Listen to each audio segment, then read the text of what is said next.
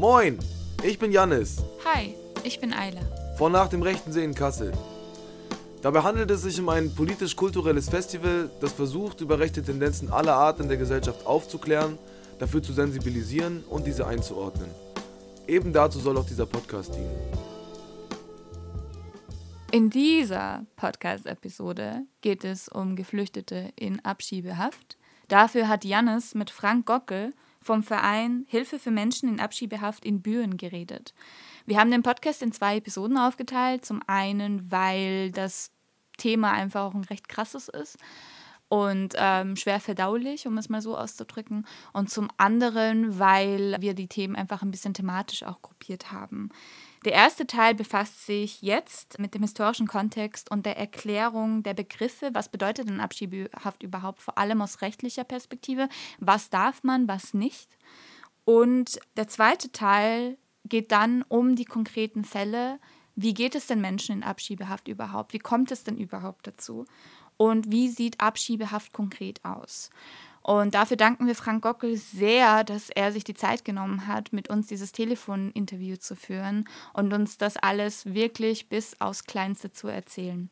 Ja, dann würde ich einfach dich äh, einladen, dich und deine Person und dein Engagement mal vorzustellen. Also wer bist du und was ist das, wo du engagiert bist? Ja, mein Name ist Frank Gockel. Ich bin seit über 25 Jahren Mitglied im Verein Hilfe für Menschen Abschiebehaft Büren e.V wir vom Verein aus machen recht unterschiedliche Sachen. In der Regel geht es darum, die Menschen im Gefängnis zu besuchen und ihnen bei ihren ganz unterschiedlichen Problemen zu helfen. Das kann also sein tatsächlich, dass wir ihnen ja die Schriftstücke, die sie bekommen, erklären, versuchen das dementsprechend auch darzulegen. Selbst wenn die Leute gut Deutsch sprechen, dieses Beamtendeutsch in den Schriftstücken ist nochmal was Besonderes eine zweite Frage, die natürlich auch ganz natürlich ist, ist, wenn man im Gefängnis ist, äh, wie komme ich wieder raus? Da versuchen wir die Betroffenen dann zu vermitteln an Rechtsanwälten oder unterstützen die selber bei den rechtlichen Schritten, die dort vorhanden sind. Wir stellen Kontakt her zu Freunden, Bekannten. Auch das ist immer wieder eine Schwierigkeit, weil Abschiebegefangene haben ja keine Straftat begangen und sie haben immer wieder Scheu davor, ihre Angehörigen anzurufen was sollen die dann denken, weil ich bin ja im Gefängnis, da muss ich ja irgendwas gemacht haben.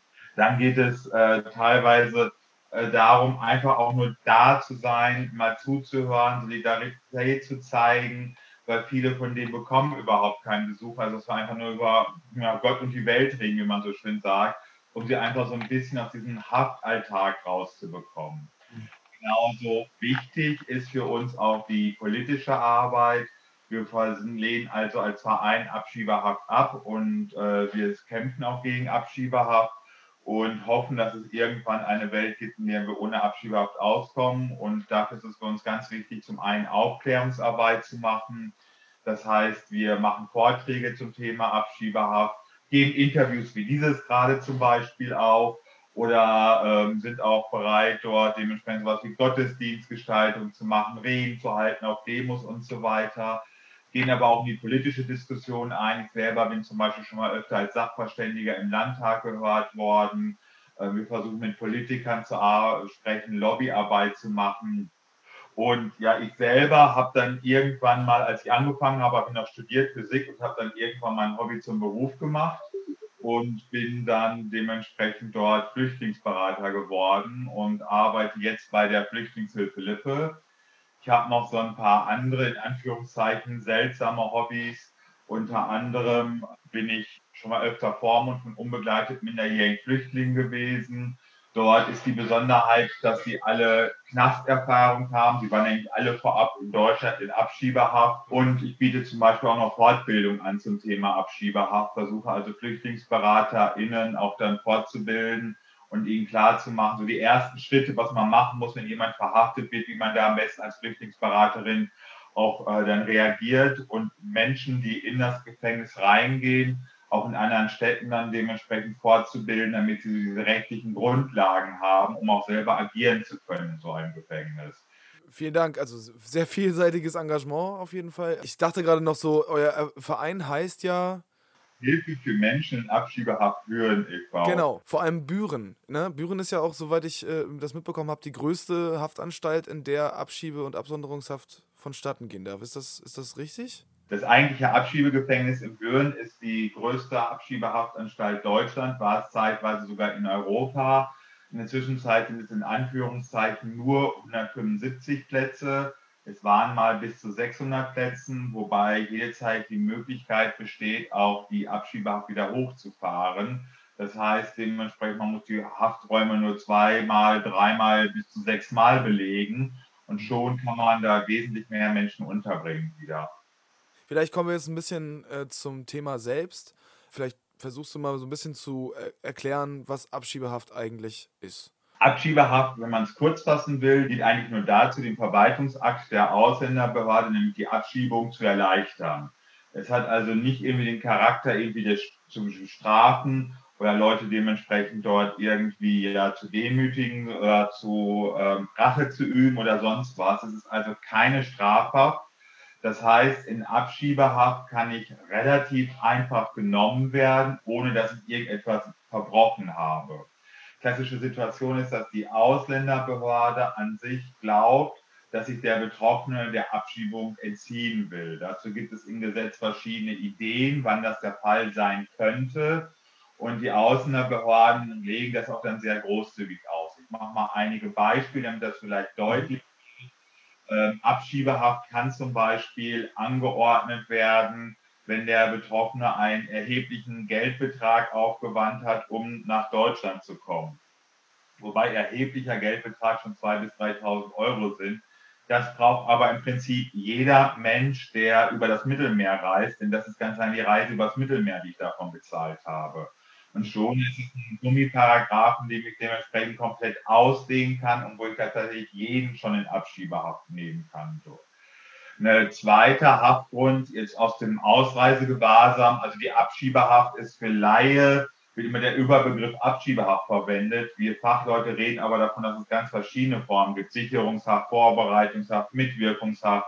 Man merkt schon dementsprechend, dass, äh, wie bunt das die Ganze gestaltet. Und im Ausreisegewahrsam ist zum Beispiel ein Haftgrund, wenn ich meine Ausreisefrist um sieben Tage überschritten habe, das muss man sich so vorstellen, wenn ich jetzt einen Bescheid kriege vom Bundesamt, wo drin steht, ich muss Deutschland verlassen, also meinen negativen Bescheid über das Asylverfahren, dann kriege ich teilweise nur eine Frist von sieben Tagen, um Deutschland zu verlassen. Mhm. Überschreite ich die noch in sieben Tage, kann auch schon Haft angeordnet werden. Nur das sind 14 Tage. Und in der Praxis ist es so, dass dort innerhalb von 14 Tagen zum Beispiel keine Botschaft mehr einen Pass ausstellt und auch das ist wieder so ein Gummiparagraphen, wo ich auch jeden reinfassen kann dort. Mhm. Und deswegen ist es für die Ausländerbehörden relativ einfach, dort auch Abschiebehaft anzuwenden. Und so verwundert es mich, dass einige Ausländerbehörden das auch sehr großzügig handhaben und sehr viele Menschen Abschiebehaft nehmen, während andere auch auf Abschiebehaft weitestgehend verzichten. Also es ist sehr bunt auch und es ist eher vom Zufall abhängig, ob die Menschen in Abschiebehaft genommen werden oder nicht. Nochmal eine kurze Frage zwischendurch. Wie ist das, wenn jemand eine Straftat begangen hat, der keinen deutschen Pass besitzt oder die keinen deutschen Pass besitzt und schon in Haft ist? Wird dann die Haft zur Abschiebehaft oder wie wird damit umgegangen? Wenn ein Mensch in Strafhaft ist, der abgeschoben werden soll, ist es in der Regel so, dass er dann aus der Strafhaft heraus abgeschoben wird. Er kommt also nicht in die Abschiebehaft selber rein. Ähm, in der Regel ist es so, dass die Staatsanwaltschaft dann nach der Hälfte der Strafhaft oder nach zwei Drittel dann dementsprechend der, dass die Staatsanwaltschaft nach der Hälfte der Straftat, dass die Ausländerbehörde nach der Hälfte der Strafhaft äh, oder spätestens nach zwei Drittel den Betroffenen für die Ausländerbehörde freigibt, dass er abgeschoben werden kann, dass derjenige also dann abgeschoben werden kann. Das ist nichts Ungewöhnliches, das kennen wir auch bei normalen deutschen Straftätern. Viele werden auch nach zwei Drittel zum Beispiel entlassen auf Bewährung. Das ist da einfach nichts anderes. Das heißt, die Ausländerbehörde kriegt früh genug Bescheid, bereitet dann die entsprechenden Papiere vor und führt dann die Abschiebung direkt aus der Strafhaft heraus durch. Ganz im Gegenteil, es ist sogar regelmäßig nicht rechtmäßig, sollten Personen nach der Strafhaft direkt in der Abschiebehaft genommen werden, weil die Haft ist immer so kurz wie möglich anzusetzen, die Abschiebehaft. Bedeutet, die Ausländerbehörde darf die Abschiebehaft nur dafür nutzen, Papiere zu besorgen, Flug zu buchen und dann muss sofort die Abschiebung stattfinden. Die hat ja keine Rachegedanken wie zum Beispiel die Strafhaft oder Resozialisierungsgedanke dort, um jemanden zu bessern oder dergleichen. Deswegen hat die Haft immer so kurz wie möglich zu sein. Und da ich in der Strafhaft in der Regel dann ja auch Wochen, Monate, Jahre Zeit habe, die Abschiebung vorzubereiten, kann ich sie punktgenau mit dem Tag der Entlassung auch durchführen dort. Deswegen, es kommt zwar in der Praxis vor, dass ich Menschen habe, die vorher in Strafhaft waren. Allerdings habe ich bis dato ganz, ganz selten erlebt, dass so etwas rechtmäßig erfolgt ist. Das war also immer unrechtmäßig. Das führt auch dazu, dass, wie gesagt, in der Abschiebehaft selber es keine Menschen gibt, die aktuell Strafen verbüßen oder so etwas. Es kann mal sein, dass jemand sich da befindet, der vorab schon mal verurteilt worden ist, das heißt ich wegen Schwarzfahren, Ladendiebstahl und so weiter. Man muss sich das im Prinzip betrachten, wenn man in die Abschiebehaft reinkommt, wie wenn man morgens in einen Bus einsteigt. Da sitzen 50 Leute drin und da sind dann auch Menschen drin, die haben Straftaten begangen. Es gibt Menschen, die haben keine begangen. Es sind welche, die sind erwischt worden. Es gibt welche, die sind nicht erwischt worden. Es gibt liebe, nette Menschen da drin. Es gibt aber auch Arschlöcher in dem Bus drin. Mit einigen will man befreundet sein, mit einigen weniger. Und genauso ist das in der Abschiebehaft auch. Es ist also wirklich eine bunte Mischung durch die Bevölkerung durch, was das Ganze betrifft, einfach auch. Kannst du noch ein bisschen erklären, welche Aufenthaltstitel in Gefahr geraten, in Abschiebehaft zu kommen? Eine Grundvoraussetzung für die Abschiebehaft ist, dass die Person ausreisepflichtig ist, also die Bundesrepublik verlassen muss. Das setzt in der Regel voraus, dass die Person eine Duldung besitzt. Aber eine Duldung, das sind sehr, sehr viele Menschen, die mit einer Duldung besitzen.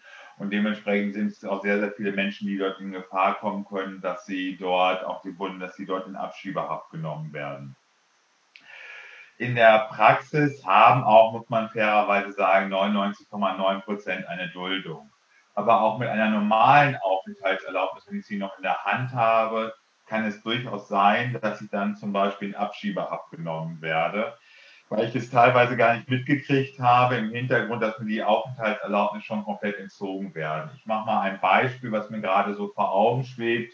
Das ist äh, ein Student, der äh, hier hingekommen ist zum Zwecke des Studiums, dann von Seiten der Universität exmatrikuliert worden ist, gleichzeitig umgezogen ist, dieses der Außenbehörde aber nicht direkt mitgeteilt hat und auf einmal ist er in eine Polizeikontrolle geraten, bei einer normalen Verkehrskontrolle. Und dort hat man eben ihn seine Personalien überprüft.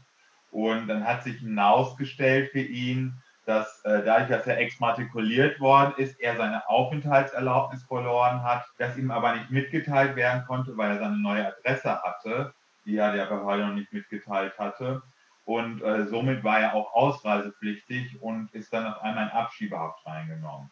Das ist aber tatsächlich nur ein kleiner Fall. Also wie gesagt, in der Regel ist schon ganz klar, ich brauche eine Duldung, um überhaupt in Abschiebehaft genommen zu werden. Kannst du noch ein bisschen erklären, wie sich Duldung als Aufenthaltstitel von anderen Aufenthaltstiteln unterscheidet? Dieser Komplex der Duldung kommt immer wieder vor, wenn wir darüber sprechen. Und ich denke, das ist wichtig, das zu verstehen, worum es sich dabei handelt.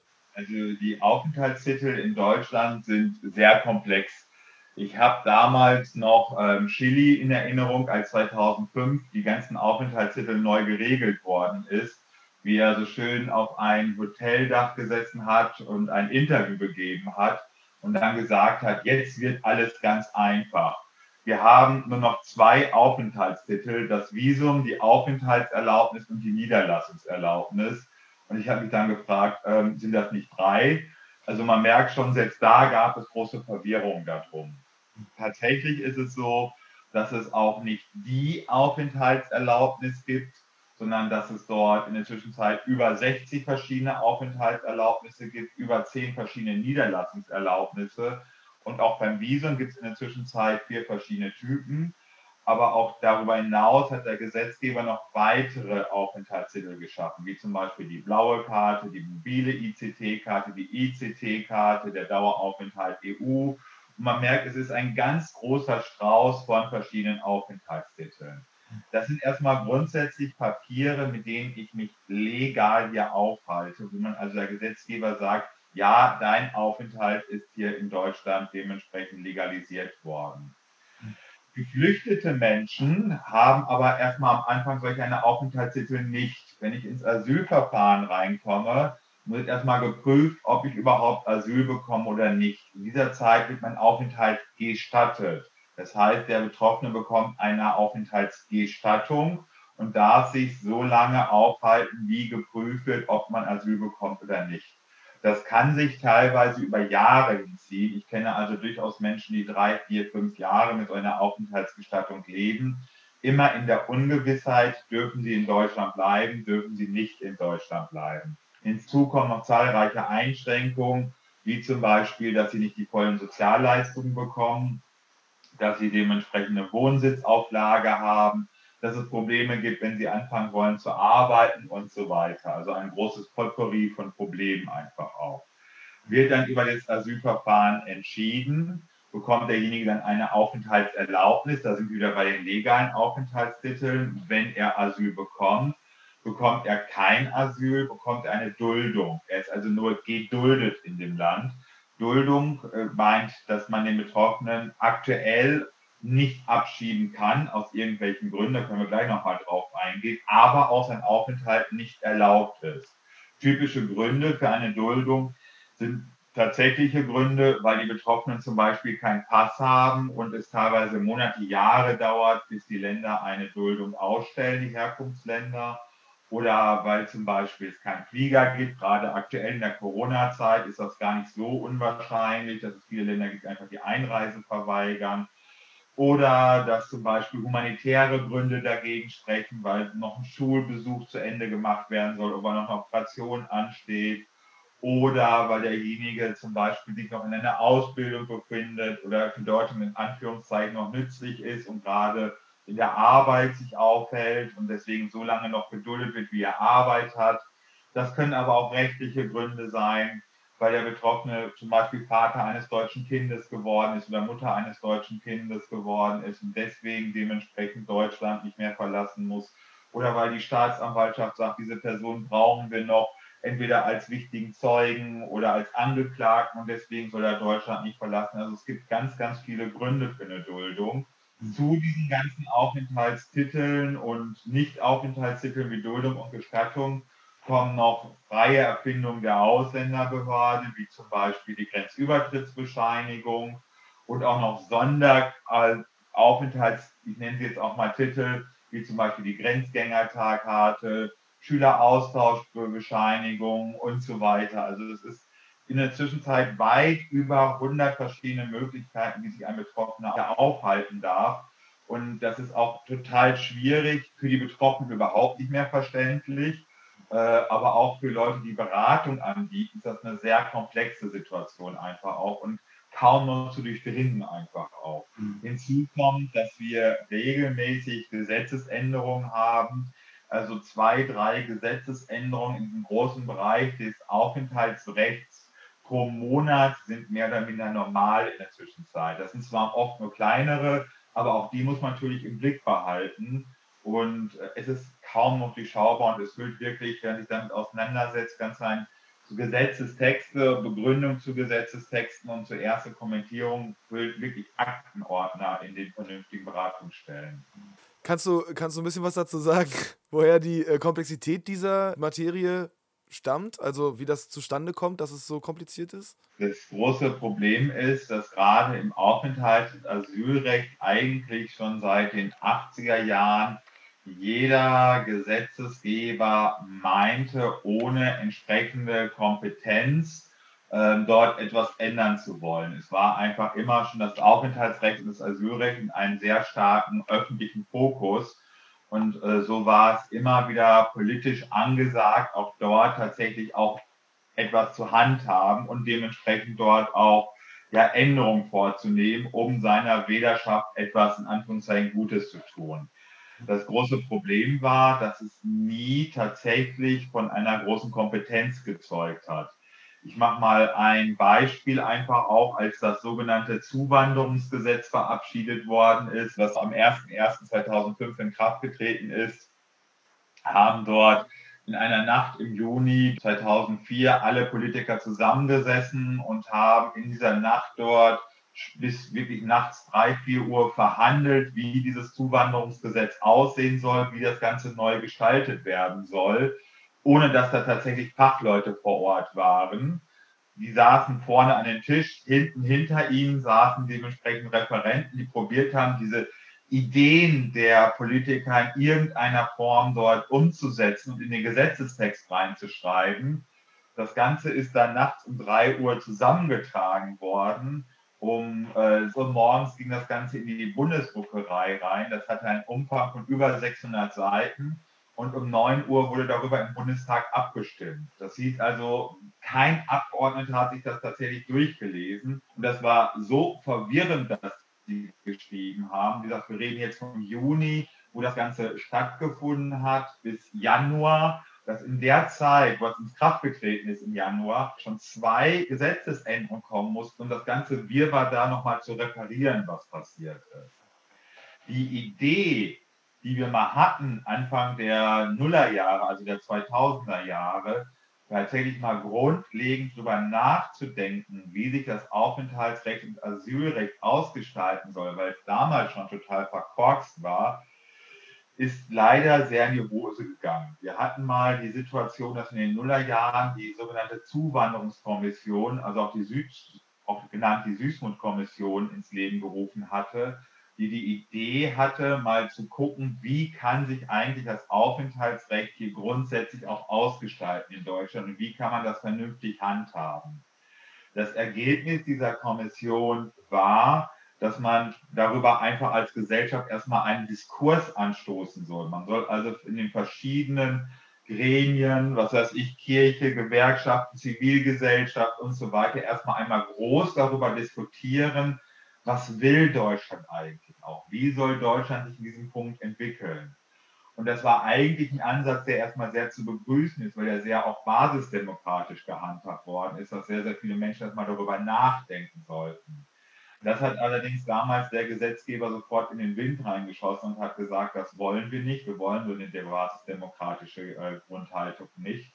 Und ist dann sofort auf die Idee gekommen, wir machen jetzt einfach dieses Zuwanderungsgesetz, wo ich eben drüber geredet habe, was dann ja im Juni 2004 verabschiedet worden ist, ohne tatsächlich ernsthaft mal sich wirklich auseinanderzusetzen.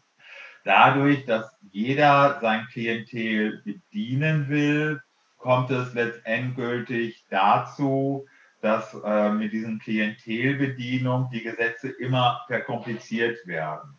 Wer sich mal klassischerweise ein irgendein Paragraphen aus dem bürgerlichen Gesetzbuch raussucht, das ist ja ein Gesetz, wo wir täglich mit zu tun haben, obwohl wir es gar nicht wissen. Also wenn wir zum Bäcker gehen, steht es mir teilweise schon vier Verträge ab, wenn wir unser Brötchen dort dementsprechend kaufen. Wir kriegen das gar nicht mit, weil es gefühlt vollkommen automatisch abläuft. Aber in diesem BGB, da sehen wir viele Paragraphen, die haben wirklich nur ein, zwei Sätze sind die lang. Wenn ich mir im Aufenthaltsgesetz angucke, da ist ein Paragraph teilweise zwei, drei, vier Seiten lang einfach auch, weil jeder immer wieder einen Halbsatz dazu dichten musste und es würde immer unübersichtlicher dort. Das führt dazu, dass durch diese Komplexität auch kaum noch einer richtig durchsteigt und dementsprechend auch die Verantwortung dort immer wieder hin und her rutscht. Das ist ja auch eine Situation, die wir haben. Es gibt klassischerweise, wenn, nehmen wir das Beispiel mit einem geflüchteten Menschen, wenn er nach Deutschland hinkommt. Das Erste, was passiert, ist, dass er dort sich beim Bundesamt meldet. Das Bundesamt entscheidet dann darüber, ob diese Person Asyl bekommt, ob sie kein Asyl bekommt. Das Bundesamt wäscht aber in Anführungszeichen seine Hände in der Form wieder rein, dass sie sagt, wenn es nicht hinhaut, dann kann derjenige ja klagen und dann korrigiert mich das Gericht. Und außerdem, wir schieben ja nicht ab, das macht die Ausländerbehörde.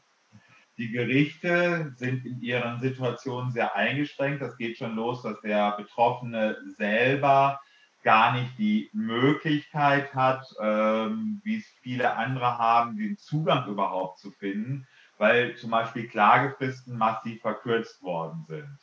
Wenn wir zum Gericht gehen, gegen zum Beispiel eine Entscheidung Verwaltungsgerichts, haben wir oft in der Regel einen Monat Zeit. Also was ist das Geld vom Jobcenter passt nicht, dann haben wir einen Monat Zeit dagegen was zu machen. Oder was weiß ich, eine Baugenehmigung wirklich erteilt, habe ich einen Monat Zeit, das dagegen zu machen. Geflüchtete Menschen, die sich unter Umständen mit unserem Rechtssystem gar nicht auskennen, die eventuell auch noch Sprachbarrieren haben, haben teilweise nur eine Woche Realzeit, um sich dagegen zu wehren. Also ist diese Kontrollinstanz nicht richtig gegeben. Hinzu kommt, dass es auch in normalen Verfahren, die wir kennen, zum Beispiel bei unserer Baugenehmigung, wir in der Regel mindestens zwei Instanzen haben, die wir durchgehen können, nämlich das Verwaltungsgericht und das Oberverwaltungsgericht, was beides auch nochmal Tatsacheninstanzen sind. Das ist wiederum im Asylverfahren ganz stark eingeschränkt. Also ist das Gericht auch nicht die richtigen Instanzen dementsprechend. Entschuldige, kurze Nachfrage, was sind Tatsacheninstanzen? Tatsacheninstanzen sind Instanzen, die sich tatsächlich nochmal den Fall komplett wirklich aufrollen und wirklich gucken, muss es Asyl geben, muss es kein Asyl geben? Gibt es Asyl, gibt es kein Asyl? Hat derjenige tatsächlich sein Verfolgungsschicksal ordentlich dargelegt, ja oder nein? Mhm. Äh, während das klappt auch beim Verwaltungsgericht relativ gut.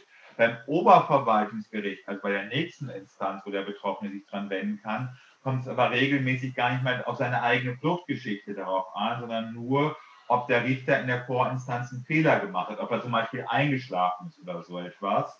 Ähm, und das wird natürlich für den Betroffenen total schwierig, weil es da nicht mehr eine komplette neue Instanz einfach gibt, die den Fall überprüft automatisch. Das passiert also relativ selten.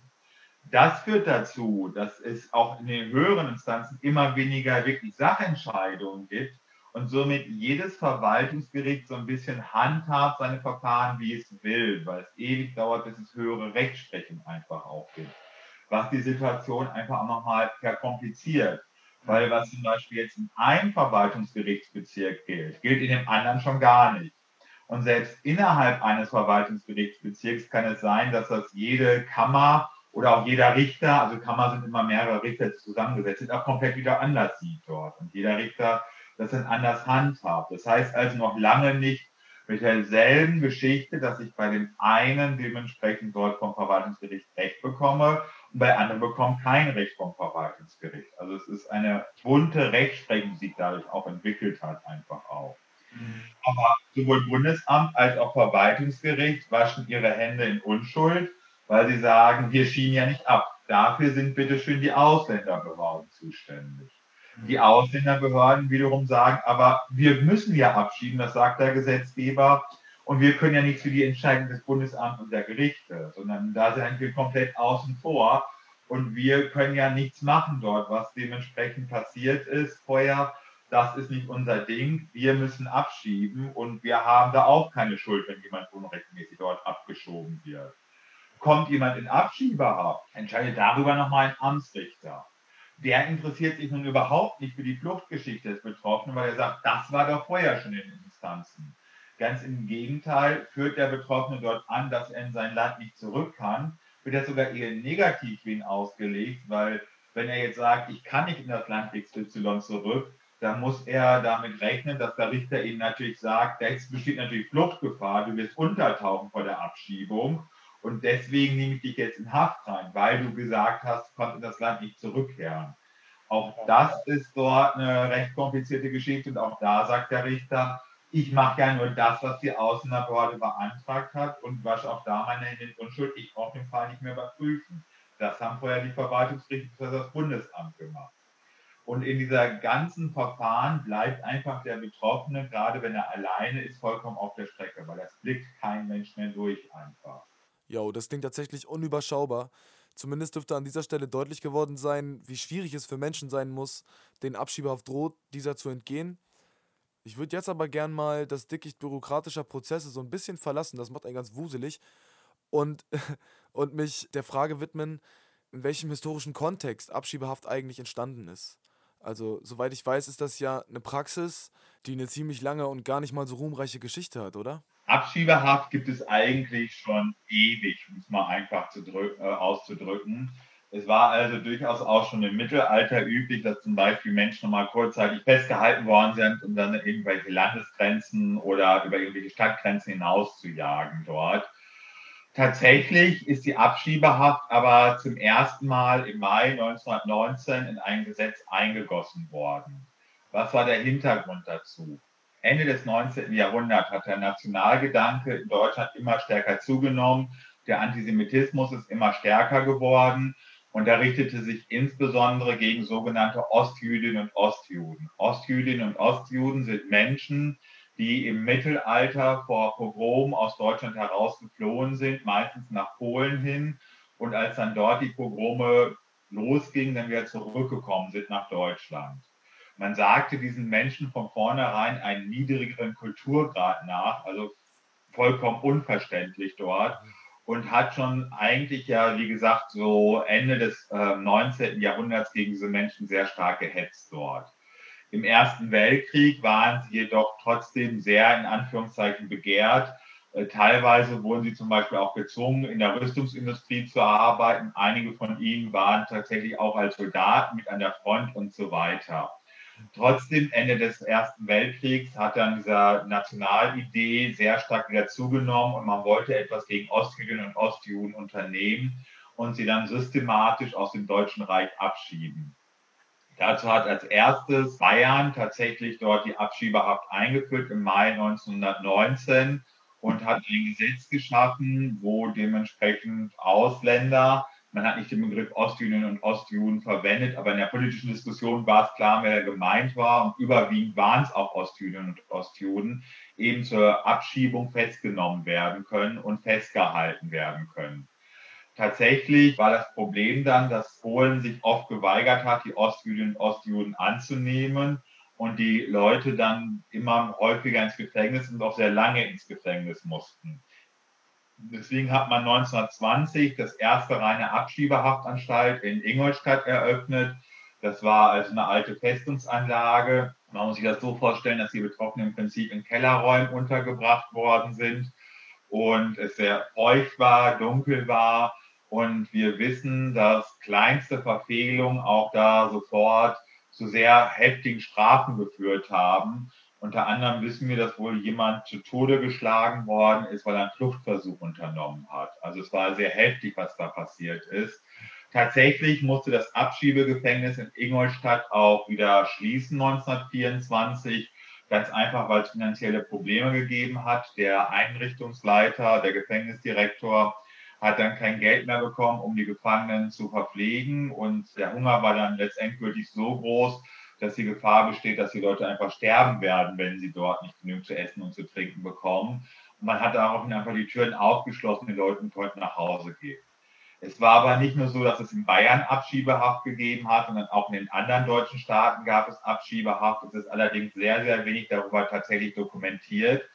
Ein bisschen besser dokumentiert ist tatsächlich noch Preußen. Preußen gab es unter anderem in Cottbus und in Stargard, das liegt bei Pommern, auch ähnliche Abschiebehafteinrichtungen. Ganz allein da wissen wir zu einem Stichtag 1923, dass da über 2300 Menschen sich in Abschiebehaft befunden haben.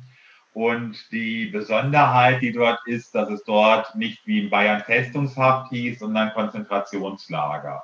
Also ein Begriff, der nicht eher in der Nazi-Zeit erfunden ist, sondern der tatsächlich schon in Preußen Verwendung gefunden hat.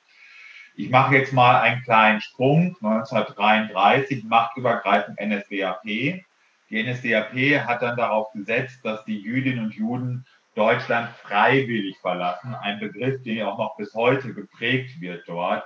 Man hat dann zahlreiche Gesetze geschaffen, um Jüdinnen und Juden das Leben immer mehr zu erschweren, damit sie auch Deutschland verlassen einfach auch. Auch das ist eine Situation, die wir bis heute kennen. So gibt es so geordnete, geordnete Rückkehrgesetze, die unter anderem Seehofer ja zwei erlassen hat, um auch dort den Leuten klarzumachen, geht freiwillig. Das hat auch geklappt. Bis tatsächlich 1937 ist die Anzahl der freiwilligen Ausreisen immer stärker, hat immer stärker zugenommen. Es gibt also immer mehr Jüdinnen und Juden, die Deutschland verlassen haben dort. Dann gab es aber Ende 37 einen ganz starken Knick. Politisch Interessierte wird sofort was sagen, als es die Konferenz in Evian gegeben hat, wo man sich da nicht einigen konnte, wo Jüdinnen und Juden aufgenommen werden sollen, die aus Deutschland fliehen. Aber auch weniger Interessierten sei einfach mal eine Zeitungsüberschrift aus einer Züricher Tageszeitung ins Herz gelegt, wo stand, das Boot ist voll, wir wollen keine Wirtschaftsflüchtlinge mehr diese Begriffe sind ja auch Begriffe, die bis heute noch geprägt sind. Das Boot ist voll war zum Beispiel mal eine Überschrift auch im Spiegel in den 90er Jahren. Und wir wollen keine Wirtschaftsflüchtlinge, wenn wir sehen, was damals, wer damals Wirtschaftsflüchtlinge waren, wie viele Tausende, Zehntausende Menschen wir hätten retten können, wenn die Grenzen offen geblieben wären vor der Vernichtung, dann ist uns klar, wie vorsichtig wir mit dem Begriff Wirtschaftsflüchtling umgehen sollten dort tatsächlich. Mhm. Ähm, daraufhin, weil dann die freiwilligen Ausreisen immer weniger wurden, hat dann die NSDAP Heinrich Himmler umgeschwenkt und hat dann die Ausländerpolizeiverordnung geändert, 1938 im Mai, die dann im Oktober in Kraft getreten hat, die dann festgelegt hat, dass Jüdinnen und Juden dort abgeschoben werden können und auch in Haft genommen werden können. Auch die wurden als Ausländer bezeichnet, weil die Jüdinnen und Juden hatten natürlich in der Zwischenzeit schon längst die deutsche Staatsangehörigkeit verloren. In der Praxis hat sich das dann so herausgestellt, dass das Verbringen der Jüdinnen und Juden an die Bahnhöfe, das war dann die, in den Bahnhöfen die Abschiebehaft, in der sie dort verbracht haben, und die eigentliche Deportation war dann die Abschiebung.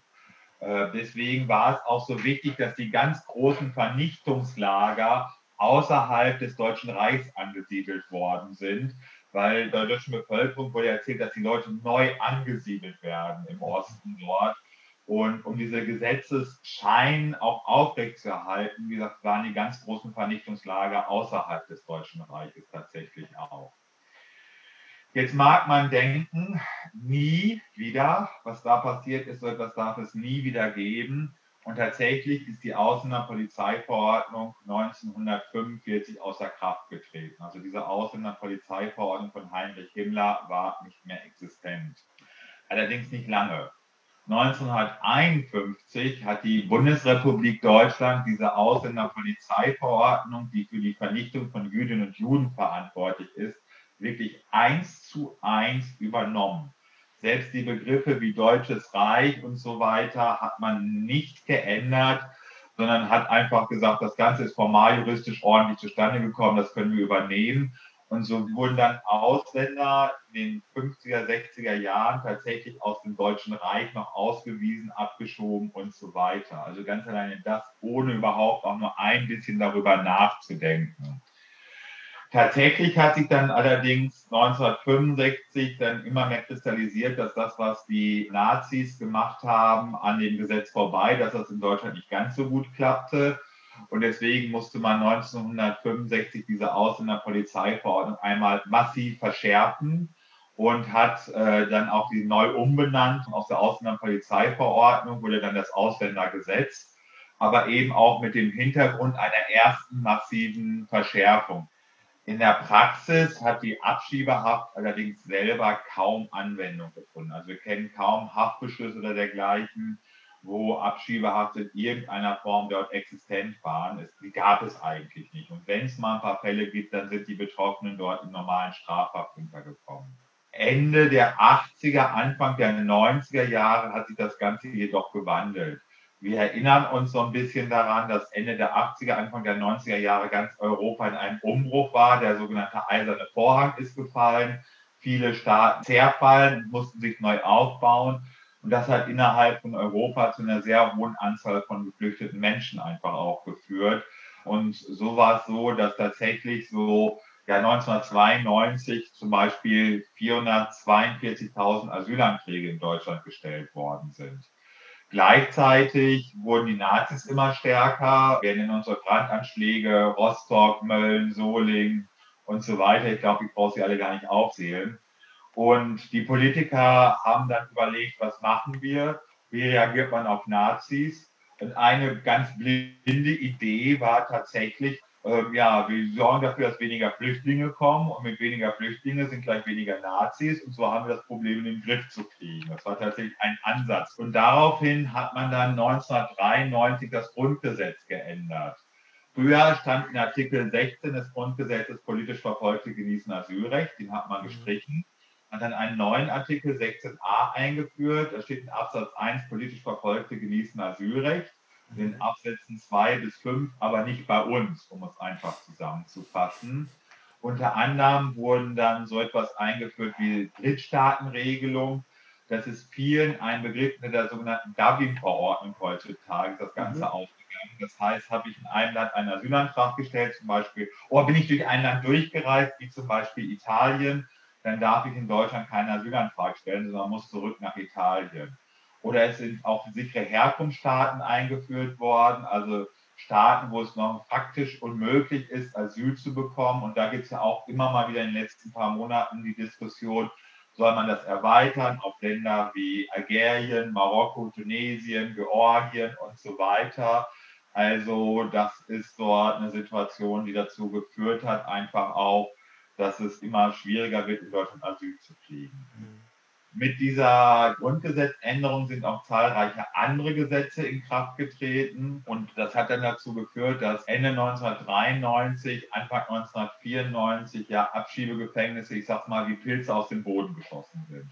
Überall war man jetzt auf die Idee, neue Abschiebegefängnisse zu bauen teilweise in einem Maße wie zum Beispiel die Stadt Wuppertal, dass sie zeitweise sogar zwei Abschiebegefängnisse gleichzeitig betrieben hat, einfach auch als einzelne Stadt wohlgemerkt.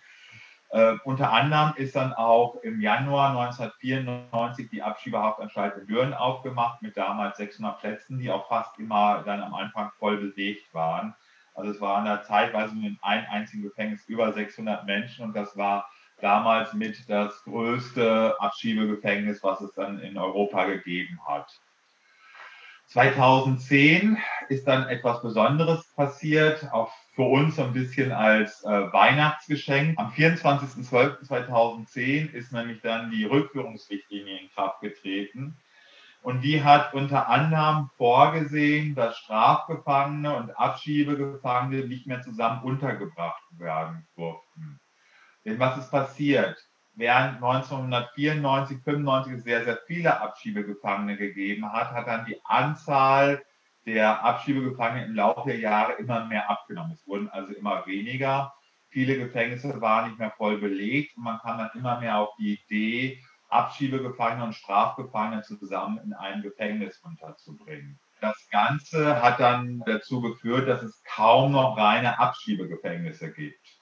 Die Rückführungsrichtlinie hat dann, wie gesagt, 2010 gesagt, das geht nicht. Ihr müsst dementsprechend dafür sorgen, dass diese Gefangenen getrennt werden mit der Begründung, dass eigentlich die Haftbedingung für Abschiebegefangene besser sein muss als für Strafgefangene. Und diese Rückführungsrichtlinie ist allerdings in Deutschland falsch umgesetzt worden, mit Absicht auch. Man hat also gesagt, dementsprechend, nö, da machen wir jetzt mit Absicht Fehler drin sodass sie dort Deutschland nicht durchgegriffen hat. Das heißt, in Deutschland sind weiterhin Abschiebegefangene und Strafgefangene zusammen untergebracht worden. Das ging so weit gut, bis dann, das dauert leider immer, bis dann in 2014 der Europäische Gerichtshof entschieden hat und dort festgelegt hat, das geht nicht. Die Rückführungsrichtlinie ist auch in Deutschland ordentlich umzusetzen. Mhm. Mit einem Schlag mussten dann in Deutschland ganz viele Abschiebegefängnisse zumachen und die meisten Bundesstaaten, also die meisten Länder in Deutschland haben sich auch daran gehalten. Es gab eine Ausnahme davon, das war das Land Nordrhein-Westfalen. Auch dort waren Abschiebegefangene und Strafgefangene zusammen untergebracht. Und da hat man tatsächlich ernsthaft überlegt, ob man ein Urteil des Europäischen Gerichtshofs überhaupt umsetzen muss. Also die Fachleute hatten so ein bisschen das Gefühl, als ob die damalige Landesregierung das Gefühl hätte, sie sind nicht Mitglied in der Europäischen Union oder was auch immer. Es war also sehr seltsam, das Ganze. Tatsächlich musste dann einen Monat später nochmal der Bundesgerichtshof entscheiden, dass auch Nordrhein-Westfalen Bestandteil der EU ist und dementsprechend dann die Leute entlassen. Hinzu kam noch ein weiteres Urteil, das da dargelegt hatte vom Bundesgerichtshof, dass in den Dublin-Fällen das Gesetz, was in Deutschland hatte, falsch war, also so nicht anwendbar war. Und das hat dann insgesamt dazu geführt, dass es kaum noch Abschiebegefangene gab. Wir hatten tatsächlich Ende 2014 bundesweit nur noch 30, 40 Abschiebegefangene. Mhm. Wohlgemerkt, Mitte der 90er Jahre noch 600 Gefangene ganz in einem Gefängnis, jetzt nur noch 30, 40 ganz bundesweit. Und es ging immer mehr gegen Null. Dann kam 2015 die Situation, dass mehr Geflüchtete Deutschland besucht haben und einige Politiker, unter anderem Horst Seehofer, damals noch ein Bayern-Regent, angefangen, leider natürlich sofort angefangen, massiv dagegen zu hetzen und haben unter anderem auch die Abschiebehaft wieder für sich entdeckt. Und so gab es die erste Kampagne von Seehofer Ende 2015, 2016, in dem das ja sagte, dass die Gefährder in Abschiebehaft genommen werden sollten. Das war damals ganz großes Thema. Und die Experten untereinander haben sich nur groß angeguckt und haben gesagt, was will der eigentlich? weil wir haben seine ganze Idee, die er hatte zum Thema Gefährder in Abschiebehaft, haben wir nicht verstanden. Weil das, was er wollte, ist tatsächlich schon seit 2005 längst möglich gewesen. Also es war, es ist auch keine Gesetzesänderung gekommen oder sonst was, sondern es war einfach seit 2005 möglich. Und in Praxis ähm, hat es sich nie tatsächlich auch richtig als Anwendungsbeispiel herausgestellt weil die meisten Gefährder sind deutsche Staatsangehörige oder dementsprechend, sie lassen sich nicht abschieben, weil sie zum Beispiel deutsch verheiratet haben, deutsche Kinder haben und so weiter. Mhm. Und deswegen ist ein ganz, ganz kleinen Anteil von Gefährder gibt, die überhaupt in Abschiebehaft genommen werden können. Weil eine Voraussetzung ist auch da, die Betroffenen müssen ausreisepflichtig sein. Aber es muss zumindest die Möglichkeit geben, dass sie innerhalb kurzer Zeit ausreisepflichtig werden. Also in der Praxis war das totale Luftnummer. Wir haben uns wirklich gefragt, was will der eigentlich? Was er aber gewollt hat, ist, dass er das Thema Abschiebehaft immer stärker in einen Fokus reinbringt. Und es war ja in seiner ganzen weiteren Ausgestaltung, in seiner ganzen weiteren Diskussion immer wieder Abschiebehaft, Abschiebehaft, wir brauchen mehr Abschiebehaft, wir brauchen mehr Abschiebehaft. Wirklich auch bei den Ausländerbehörden angekommen. Und seit 2015 steigt die Zahl der Menschen, die in Abschiebehaft genommen werden, kontinuierlich an.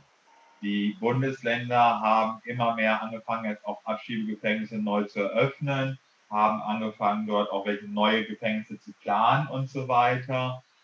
Vorreiter dabei ist wie immer Bayern und Nordrhein-Westfalen. Ich immer so ein bisschen betteln dagegen, wer die meisten Abschiebegefangenen hat, was keinen vernünftigen Sinn hat, außer man will einfach dementsprechend Menschen in Haft nehmen. Und das führt dazu, dass sie tatsächlich immer weiter angestiegen sind. Bis tatsächlich März diesen Jahres. März diesen Jahres kam dann Corona auf und das hat dann das ganze System wieder fast zum Erliegen gebracht. Aber auch da war es so, selbst in der Corona-Zeit, wo klar war, dass über Wochen, Monate keine Abschiebungen möglich sind, gab es doch immer wieder einzelne Menschen, die ins Gefängnis rein muss und dann ja da festgehalten worden sind und teilweise wirklich auch über die komplette Corona-Zeit festgehalten worden sind. Also wirklich über Monate, weil einfach eine Abschiebung in das Land nicht möglich war, weil das Land einfach die Grenzen für Flugzeuge geschlossen hat. Wie viele Geflüchtete sind gegenwärtig in Abschiebehaft? Das Problem ist, dass es ganz schwierig ist zu sagen, wie viele Menschen sich tatsächlich in Abschiebehaft befinden. Wenn ich bei meiner Stadtverwaltung hier anrufe und frage, wie viele Bäume stehen in der Innenstadt, dann können die mir auf einen Baum genau sagen, wie viele Bäume tatsächlich in der Innenstadt stehen. Ruft man beim Statistischen Bundesamt an und fragt, wie viele Menschen sich in Abschiebehaft befinden, bekommt man keine zuverlässigen Zahlen. Das kennen wir schon seit Jahren, monieren wir das Ganze. Es ist also nicht, dass man da irgendeine vernünftige Zahl bekommt dort. Auch in Nordrhein-Westfalen alleine ist es immer wieder ein ganz großes Geheimnis, wie viele Menschen sich in Abschiebehaft befinden.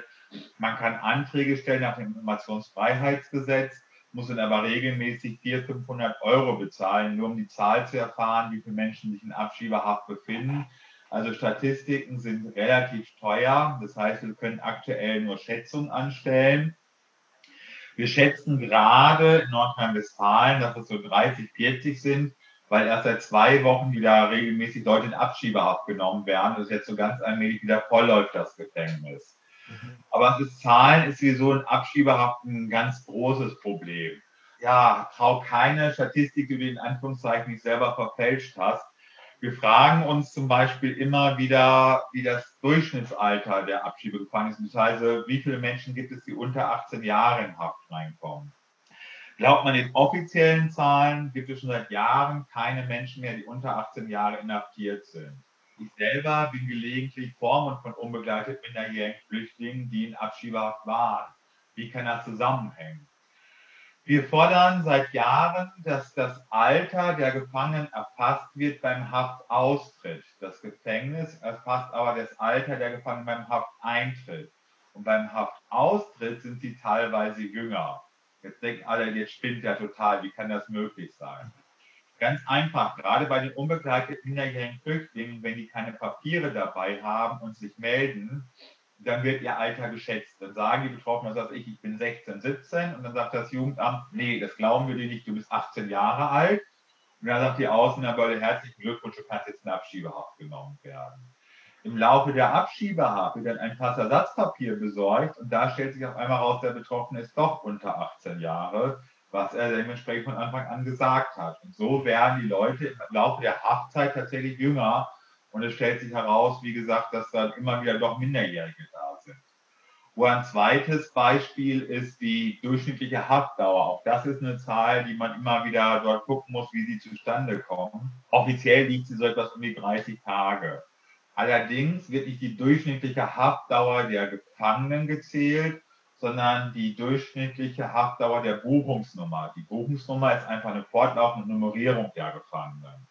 Und da kann es durchaus vorkommen, dass wenn ein Gefangener das Gefängnis mal verlässt, weil er zum Arzt vorgeführt wird oder weil er dort abgeschoben werden soll, die Abschiebung scheitert oder so etwas, dann kommt er zurück und bekommt eine neue Buchnummer und wird neu registriert. Und für uns sitzt er dann die ganze Zeit durchgehend im Gefängnis. Für die Statistik sitzt er aber dann zwei Abschnitte dort im Gefängnis. Und so kriegen wir auch diese Zahlen nicht richtig hintereinander.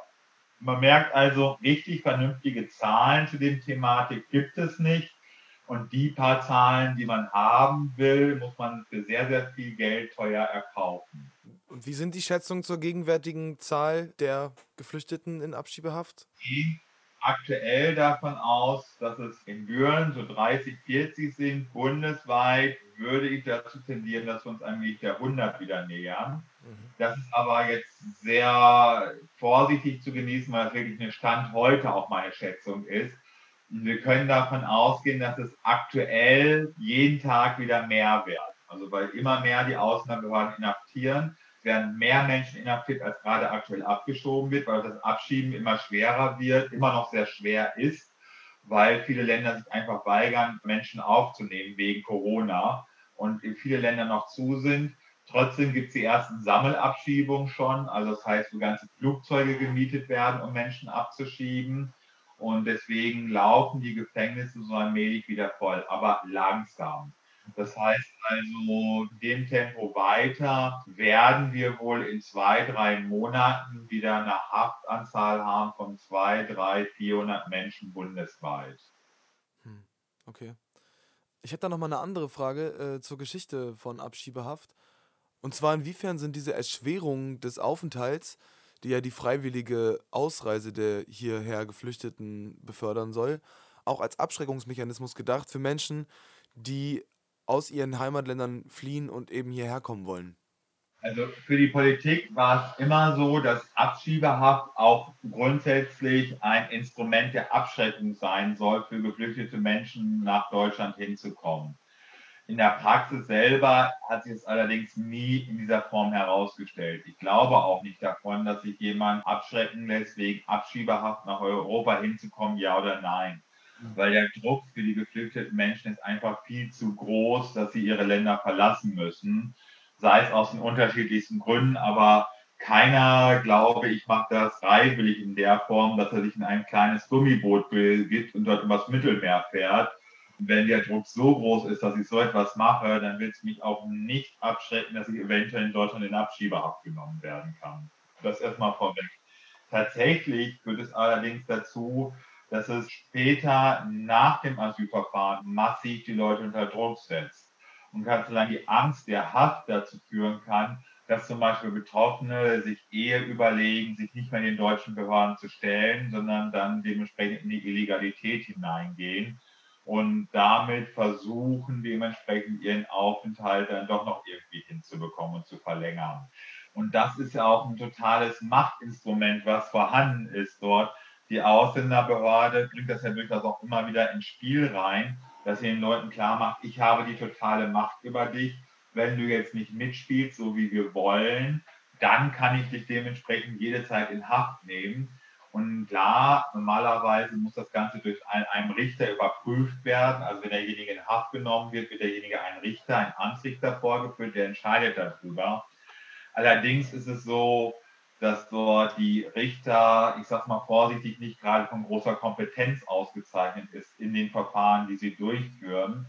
Und es ist immer wieder erschreckend, dass Anwälte, die sich auf diese Thematik spezialisiert haben, als auch Ehrenamtliche, die teilweise diese Verfahren führen, ich mache das ja selber auch relativ häufig dort, dass wir doch erstaunlich viele Verfahren in Anführungszeichen gewinnen. Warum in Anführungszeichen hole ich gleich nochmal ein bisschen dazu aus. Also ich selber habe so im Schnitt eine Quote, dass jedes zweite Verfahren, was ich führe, später von einem höheren Gericht gekippt wird als unrechtmäßig. Also wo dann festgestellt wird, dass das, was das Amtsgericht gemacht hat, dass dann spätestens das Landgericht oder der Bundesgerichtshof sagt, nein, das war in der Form nicht rechtmäßig, die Person hätte so nicht in Haft genommen werden können. Diese Statistik von 50 Prozent bin ich nicht alleine mit. Das mag man ja meinen, so ein Spinner wie ich irgendwie, der kriegt irgendwie, der kann vieles erzählen, aber auch Rechtsanwälte, wie zum Beispiel der Asylpreisträger Peter Fahlbusch, der viele Verfahren führt dort, auch der hat eine Quote von 50 Prozent. Jetzt mag man auch meinen, okay, aus einem Anwalt kann ja irgendwie rumspinnen oder so etwas. Aber diese Zahl wird zum Beispiel auch vom Professor Dr. Schmidt-Rentsch, die ist Richterin am Bundesgerichtshof, und der wird man jetzt nicht unterstellen, dass sie irgendeine Spinnerin ist. Äh, auch sie wird, hat diese, bestätigt diese Zahl. Also es ist wohl auch eine Zahl, die sich durchsetzt. Das Problem, warum ich Ihnen gesagt habe, in Anführungszeichen gewonnen, die Gerichte brauchen in der Praxis immer so ewig lange, bis eine Entscheidung fällen dort. Und nicht selten ist es so, dass ich die Fälle erst dann gewinne, wenn die Personen abgeschoben worden sind. Das ist sogar der überwiegende Zahl der Fälle. Also es ist so, dass ich, ja, ich würde sagen, 90 Prozent der Fälle tatsächlich erst abschließe, wenn derjenige schon längst nicht mehr da ist. Nur eine Zahl zu sagen, mein längstes Verfahren, was ich gerade noch bei mir liegen habe, ist aus dem Jahre 2010. Also da kann man sich ausmalen, wie lange solche Verfahren sich manchmal hinziehen können. Äh, ich habe nicht wenige Verfahren auch noch von 2017, 18 offen einfach auch. Für den Betroffenen ist es trotzdem wichtig, weil zum einen er natürlich dann sagen kann, ich war unrechtmäßig, also ein bisschen Resozialisierung für den Betroffenen. Zum anderen will der Betroffene jemand wieder legal einreisen, muss er normalerweise die Haftkosten bezahlen. Ein Haftplatz in Deutschland kostet ungefähr 300 Euro. Da kann man sich ausmalen, wenn man sich jetzt drei Monate in Haft war, bevor ich wieder einreisen darf, dass ich erstmal 10.000 Euro bezahlen muss. Das ist für die meisten eine utopische Summe einfach auch. Und wenn man noch Kontakt hat mit Betroffenen selber, kann man versuchen, Schadensersatz zu bekommen für die erlittene Haft. Wobei das absolut lächerlich ist. Wenn mir zum Beispiel einer in mein Auto reinfährt, dann kriege ich aktuell irgendwie 40 Euro pro Tag, wo ich nicht Auto fahren kann von der gegnerischen Versicherung. Ein Tag Freiheit ist in Deutschland so um die 25 Euro wert, mehr nicht. Also das ist für mich eine Zahl, die absolut lächerlich ist, dass ein Tag ohne Auto in Deutschland immer noch mehr wert ist als ein Tag ohne Freiheit. Aber das sind eben die Aspekte, warum man trotzdem kämpft, dass die Betroffenen dann festgestellt, dass die Haft unrechtmäßig wird. Kann man diese Menschen dann zurückholen, die Betroffenen, wenn die im Verlauf des Prozesses, der sich hinziehen kann, trotzdem schon abgeschoben wurden, besteht dann noch die Möglichkeit, sie in Anbetracht des unrechtmäßig zustande gekommenen Urteils wieder zurückzuholen? In der Regel nein, weil wir gehen gegen die Haft an sich vor und das ist im größten Teil unrechtmäßig, aber nicht gegen die Abschiebung. Das sind grundsätzlich juristisch betrachtet zwei komplett verschiedene Paar Schuhe dort. Das heißt, äh, wenn ich jetzt dafür kämpfe, dass die Haft unrechtmäßig war, dann äh, durfte er nicht in Haft genommen werden, er durfte aber trotzdem abgeschoben werden. Und da muss man tatsächlich in der Praxis sagen, wir haben zwar auch Fälle, wo wir gegen die Abschiebung selber was unternehmen, zum Beispiel den Leuten helfen, dort Antworten bei den Verwaltungsgerichten und so weiter zu machen. Da ist die Zahl allerdings wesentlich kleiner. Aber auch da begegnen uns immer wieder ja wirklich unmögliche Situationen. Was heißt ich, ich mache mal so Klassiker irgendwie. Das Kind ist zwar noch nicht geboren, aber ihr wird Vater eines deutschen Kindes. Die Person will heiraten die Person, was ich auch schon erlebt habe, hat sogar noch ein Aufenthaltsrecht in Deutschland, darf also gar nicht abgeschoben werden. Also auch da gibt es einen bunten Strauß, was es dort gibt. Was wir tatsächlich in der Praxis merken, ist, dass Betroffene, die fähige Rechtsanwälte haben oder bei einer guten Flüchtlingsberatungsstelle waren, in der Regel auch weniger in Haft genommen werden und diese Dinge auch dann komplett durchgeprüft worden sind. Viel mehr Sorgen machen uns immer die Leute, die noch nicht irgendwie bei einem guten Anwalt sind oder auch noch nicht in einer guten Flüchtlingsberatungsstelle waren, weil die haben auch die Situation, dass sie viel häufiger inhaftiert werden und wir dann davor stehen, dass es dann ein Wust von ja, Sachen gibt, die nicht richtig geprüft worden sind. Wir das in der Regel auch wegen der Kürze der Zeit gar nicht machen können. Und wir manchmal das Gefühl haben, da könnte man noch mehr machen, wenn dort fähige Leute drin sind.